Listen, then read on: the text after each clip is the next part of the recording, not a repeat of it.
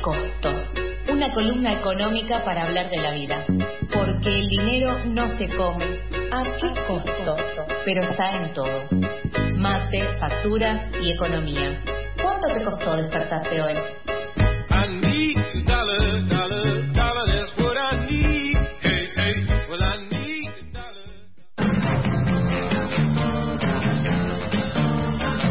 No tenés plata en tu billetera, querés saber qué hacer con esto, dónde meterlo, dónde esconderlo, ponerlo en un plazo fijo, gastártelo en alimentos de hoy que mañana van a estar más caros, querés saber qué es lo que está pasando en la economía feminista en el mundo, estás en el lugar correcto, estás en la columna de ¿A qué costo? con Noé Méndez que nos va a explicar absolutamente todo lo que hay que saber de tu plata. ¿Cómo estás, Noé? Buen día, ¿cómo andan? ¿Todo bien? Los extrañaba, extrañaba hacer piso. Sí, piso. Sí, Estuviste mucho en videollamada, mucho traveling in the world. Sí, estuve con muchos viajes, también me mudé, o sea, estoy en, momentos como críticos, entonces por ahí salía por, por Meet y la semana pasada y la otra directamente no vine porque estuve eh, viajando, fue la conferencia anual de economía feminista básicamente a lo que yo me dedico, así que allí fui y se hizo en Sudáfrica, que es muy, muy lejos, chicos. Totalmente. O sea, no es tan del mundo. Sí, no es tan lejos en realidad si uno se pone a mirar el mapa, pero está muy mal conectado. La compañía sudafricana, eh, la aerolínea sudafricana quebró durante la pandemia y entonces no hay vuelos directos y tenés que irte eh, al hemisferio norte para volver a bajar. Este, para la típica, parada de Madrid para después ir a cualquier parte de Europa. Sí, lo que rompe un poco el corazón es que para ir a Sudáfrica tenés que hacer escala en Ámsterdam Amsterdam, los holandeses fueron una, unos terribles colonizadores en Sudáfrica, esclavistas, y hoy son el medio de transporte más eficiente para llegar a, Sudáfrica. Yo creo que deberían regalarle algunos aviones a la aerolínea sudafricana para reparar, el daño histórico. sí, totalmente. Hacemos una campaña, una, una, una encuesta en, en, las historias. Total, total, total. de firmas. Y vamos a hablar de esto, vamos a hablar de tu conferencia que estuviste en Sudáfrica. Sí, la conferencia de economía feminista a mí me parece que está bueno como, como traerle y charlar porque es de los pocos lugares en donde las economistas, pues son mayoría mujeres, nos juntamos para hablar de cosas que en la economía por lo general no se hablan. En la edición de este año eh, eh, se titulaba Visualizar estrategias económicas feministas para un mundo equitativo y sostenible. Y yo no sé cuántos economistas conocen ustedes que se preocupen por construir un mundo equitativo y sostenible. No, no son las primeras preocupaciones que vienen en los discursos políticos o en los planes en que se mencionan justo ahora en elecciones. Eso es cierto y es una preocupación grande en la economía que la prioridad por lo general no está en temas de desigualdad, de equidad, de sostenibilidad, sino que está en temas de eficiencia económica, que funcionen bien los mercados, etcétera, que no está mal, o sea, está bien que los, los mercados funcionen bien, que tengamos una cierta estabilidad macroeconómica, pero todo eso tiene que ser en función de un mundo más equitativo y donde se pueda vivir mejor. No se puede poner, como dice mi mamá, el burro antes de la carreta. Siempre te, eh, no, la, carreta, antes del burro. Ay, chicos, es muy temprano. este, entonces las prioridades tienen que estar siempre en poder obtener este, este vamos a decirle utopía en este caso, pero este mundo mejor para vivir y no en sí en una economía equilibrada que no, no sé, excluya a mayoría de las personas. Sí, un mercado que funcione pero deje de lado un montón de gente y sigue siendo una economía que no está funcionando. Exactamente, exactamente. Y esta, esta instancia de visibilizar las estrategias de la economía feminista lo que hace también es dar cuenta de que la economía feminista en términos académicos es un cuerpo muy reciente, pero que tiene muchísima producción sobre cuáles podrían ser las alternativas de desarrollo eh, macroeconómicas y las estrategias eh, eh, económicas distintas alternativas para conocer este o llegar a este mundo mejor. Y de reducir las desigualdades hacia dentro de los países, pero también entre los países, porque hay una marcada diferencia entre lo que es el norte global y el sur global, un poco estuvimos charlando con Holanda, Sudáfrica, eh, y eso eh, tampoco puede eh, podemos tomarlo como natural y, sin remedio. Sí, la naturalización de, por ejemplo, que al norte le va a ir mejor que, que al sur, es como algo que ya, bueno, obvio, somos Latinoamérica, ellos son Norteamérica, Europa, África, son las cosas como son, y la verdad verdad que no, que es una naturalización completamente dada por la vida que llevamos día a día. Exactamente, y lo importante que son estas miradas sur-sur. Yo como latinoamericana es la, la primera vez que piso África eh, y fue eh, muy Estuve una semana, fue muy chocante, fue muy chocante poder conocer. Eh, Sudáfrica es el país donde se dio el apartheid. Tienen una democracia recién eh, en 1994, cuando gana Mandela, donde fue la primera vez que los negros pudieron votar. Fue como eh, tremendo. nosotros hablamos siempre de Alemania y del nazismo. Bueno, la, el, el nivel de, de, discriminación y de, nazismo, vamos a decirlo, sí, sí, que se dio en, hacia los negros en Sudáfrica es terrible y las y hoy no existe apartheid, pero las diferencias y la segregación racial que hay todavía es muy patente. No hace falta que esté escrito en una ley, ya no hace falta que esté escrito en una ley para que se sigan reproduciendo esas desigualdades. Sí, son rasgos que quedan en, la idiosincrasia de la, gente, o sea, no es algo que se borra con liquid y ya, ya está, no, no se ve más, no, es algo que queda totalmente dentro de la cultura del lugar. Exactamente, no se no se mezclan. Antes no se podían mezclar porque era ilegal, o por ejemplo los matrimonios interraciales, si una blanca se enamoró de un negro, un negro se enamoró, o dos negros se enamoraban, bueno, eh, eh, el blanco perdía sus privilegios de blanco si, si este, formaba un matrimonio o una pareja con, con una persona de otra raza.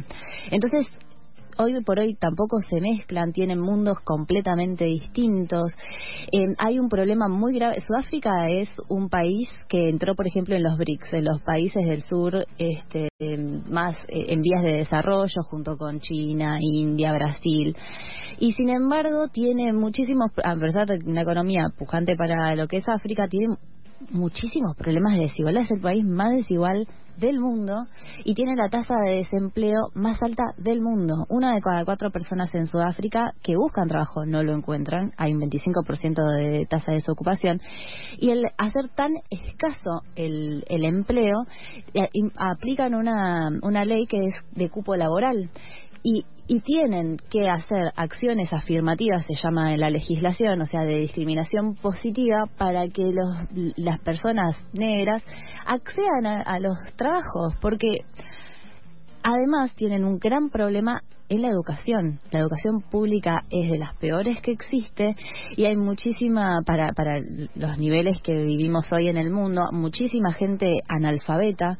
Entonces, si uno los pone en, y entre comillas, igualdad de condiciones frente a una persona blanca, muy probablemente no tenga las mismas capacidades para llevar adelante las mismas tareas. Entonces, existen estas leyes de cupo por raza, en donde, por ejemplo, siete de cada diez trabajadores tienen que ser negros y hay un cupo de solamente uno cada diez para los blancos, porque representan el 10% de la población nada más.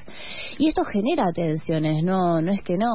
Y eh, el, la legislación a partir de la apartheid dejó de discriminar negativamente a, las personas de, color negro, pero tiene que empezar a, armar estos mecanismos de reparación para que puedan insertarse, porque con trabajos escasos.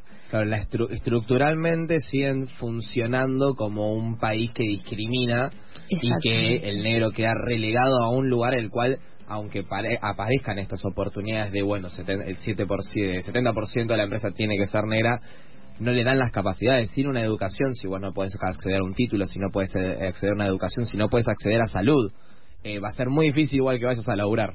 Exactamente, y por eso es tan importante que eh, eh, buscar mecanismos para financiar buenos servicios públicos de educación y de salud, porque es el elemento igualador entre las personas.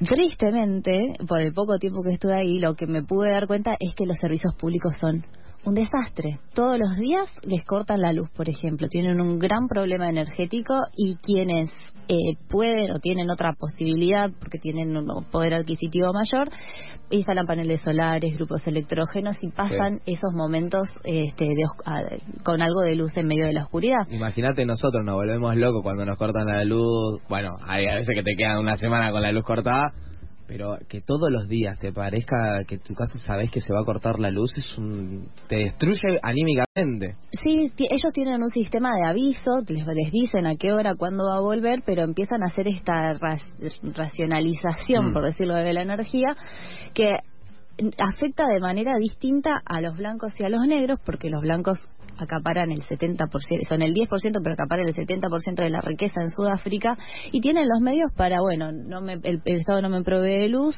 me pongo un generador, me pongo un panel solar. Pero los negros no tienen esa posibilidad. Entonces, cada una de estas medidas y cada uno de estos contextos de eh, escasez, donde hay que racionalizar recursos escasos, impactan de manera distinta según el color de piel. Y yo me puse a, a pensar ¿Qué de esto nos resuena a nosotros como, como argentines, como latinoamericanos? Y yo nunca me había sentido tan blanca. Eh, jamás me había puesto a pensar en el color de, mi piel y además, por mi historia familiar, nunca me sentí demasiado blanca, a pesar de que lo soy, vamos a decirlo, porque eh, en mi familia, la familia de mi papá, eh, tengo descendencia de pueblos originarios, mis bisabuelos, uno de mis bisabuelos era guaraní, en la casa de mi papá se hablaba en guaraní, yo lo único que puedo decir es Iguazú, Claro. Si, no lo saben, significa agua grande. y lo sabemos todos. Lo sabemos, todos. Pero bueno, como que nunca me concebí eh, tan blanca. Y además por los lugares en los que me muevo, tampoco era el paradigma de la blancura, por decirlo de alguna manera. Y me puse a pensar, por ejemplo, soy una profesional, fui a la UBA, una universidad que se supone pública y supuestamente igualadora, me puse a pensar cuántos compañeros afrodescendientes, ninguno, o con descendencia de pueblos originarios había conocido a lo largo de la carrera, tengo como colegas, y me doy cuenta de que no son muchos, de que personas con, con rasgos típicos eh, de pueblos originarios quedan relegadas a determinados tipos de trabajo y, y, a determinados ámbitos de la educación. Y nosotros no nos damos cuenta de ese eh, bueno, odio racial o esa discriminación por raza que tenemos. Primero porque no es la típica afrodescendiente, tenemos muy poquitos afrodescendientes por la historia. Y también tenemos muy pocos nacidos, eh, criados, insertos en la educación afrodescendientes acá en Argentina, o por lo menos están muy invisibilizados y no los hemos visto. Exactamente, bueno, una, un, el CELS trabaja muy bien esto, estos temas y también lo que, lo que empieza a pasar es que no nos pensamos como afrodescendientes o descendientes de pueblos originarios.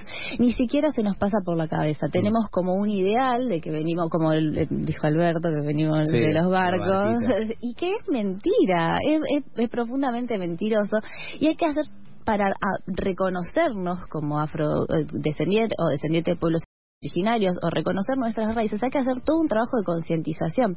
De hecho, yo no sé si ustedes recuerdan que en el censo 2022 preguntaron si te reconocías como un este, descendiente pueblo original. Fue la primera vez que esa pregunta fue obligatoria en un censo desde 1778, donde, eh, época más, más colonial, eh, se, se tenía en cuenta. Empezar a mirarnos eh, es un gran avance, pero también se necesita empezar a tomar conciencia de cuáles son nuestras raíces, de dónde venimos, cuáles son nuestros colores y qué eh, divisiones no solamente por ahí es mucho más sencillo ver las divisiones de raza o odio racial cuando se suceden hechos de violencia. Por ejemplo, el caso de Lucas González que salió en estos días en los medios tiene la sentencia un componente de un agravante por odio racial pero también hay una dimensión económica. Los trabajos a los que acceden las personas con ciertas características son distintos, la, los eh, la riqueza que poseen son distintas. los lugares donde viven, los lugares a los que acceden, o sea, exactamente. Mismo cuando vos vas a, no sé si a ustedes les ha pasado, pero cuando vas a tu, al colegio mismo, haya sido público o haya sido privado, eh, eh, por ejemplo, Cava es muy blanca, todas las personas que hayan vivido en Cavas, eh, o sea, vas a ver que en el, tus compañeros de colegio tampoco van a tener rasgos de pueblo originario,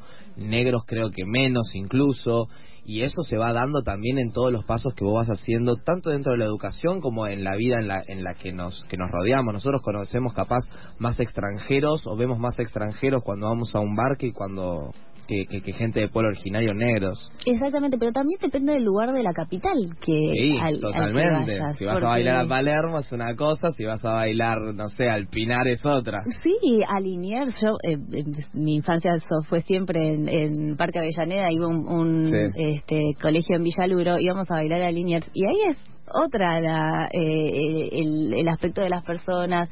Eh, hay, hay muchísimos eh, migrantes de pueblos de pueblos de, de, países limítrofes, pero también hay muchísimas muchos argentinos que tienen descendencia de pueblos originarios y que nosotros nos hacemos como que no son argentinos. Sí, son divisiones que tenemos como completamente naturalizadas y quizás cuando uno viaja al exterior y se da cuenta este, de que en todos lados no es así, es cuando le permite como reflejarse a sí mismo y decir, bueno, che, ¿qué está pasando acá? Y cómo justamente en otros lados hay otras problemáticas.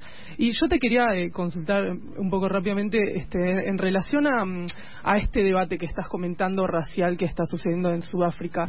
Eh, ¿Crees que queda quizás un poco eclipsado el debate que se podría decir un poco más eh, como feminista? este no al contrario me parece que los feminismos los que traen eh, siempre, además de una visión de género, es la visión de las interseccionalidades de la desigualdad. Hay un montón de feministas afrodescendientes que tienen todo una, eh, eh, una elaboración teórica sobre esto y son las que más echan luz sobre la interrelación que hay entre los distintos ordenadores de la sociedad. El género, la raza, la edad incluso, son formas en las que las sociedades se organizan de manera jerárquica. Entonces hay, por ejemplo, un ideal eh, de, en, esta sociedad el ideal es el varón blanco, heterosexual em, y, eh, todo lo que no obedece a ese parámetro ideal tiene o goza de condiciones de vida peor, de este, discriminación, en distintos niveles y por distintas características de su identidad, porque tampoco es lo mismo una mujer blanca que una mujer negra, ni tampoco es lo mismo una mujer negra que una mujer este, descendiente de pueblos originarios. Tenemos distintas identidades y todas ellas y la interrelación entre todos estos aspectos de nuestra identidad nos ubican en una posición distinta y con intereses diferentes en la sociedad. Y eso los feminismos lo traen a colación. Es muy difícil para los economistas incorporarlo, donde eh, en la, teoría clásica lo que hace es tener un agente representativo. Y yo les traigo acá todo un montón de variables en donde cuál es el agente representativo. millones de agentes. Exactamente, cuáles son los intereses de esos agentes en cada una de las sociedades. Así que, eh, al contrario, me parece que los feminismos son una gran referencia para poder leer estas interrelaciones que hay entre estas dimensiones. Excelente, Noé, eh, súper interesante y me encanta que viajes por el mundo y traigas tipo pizquitas de todos lados. Eh, muchísimas gracias por la columna. Gracias a ustedes.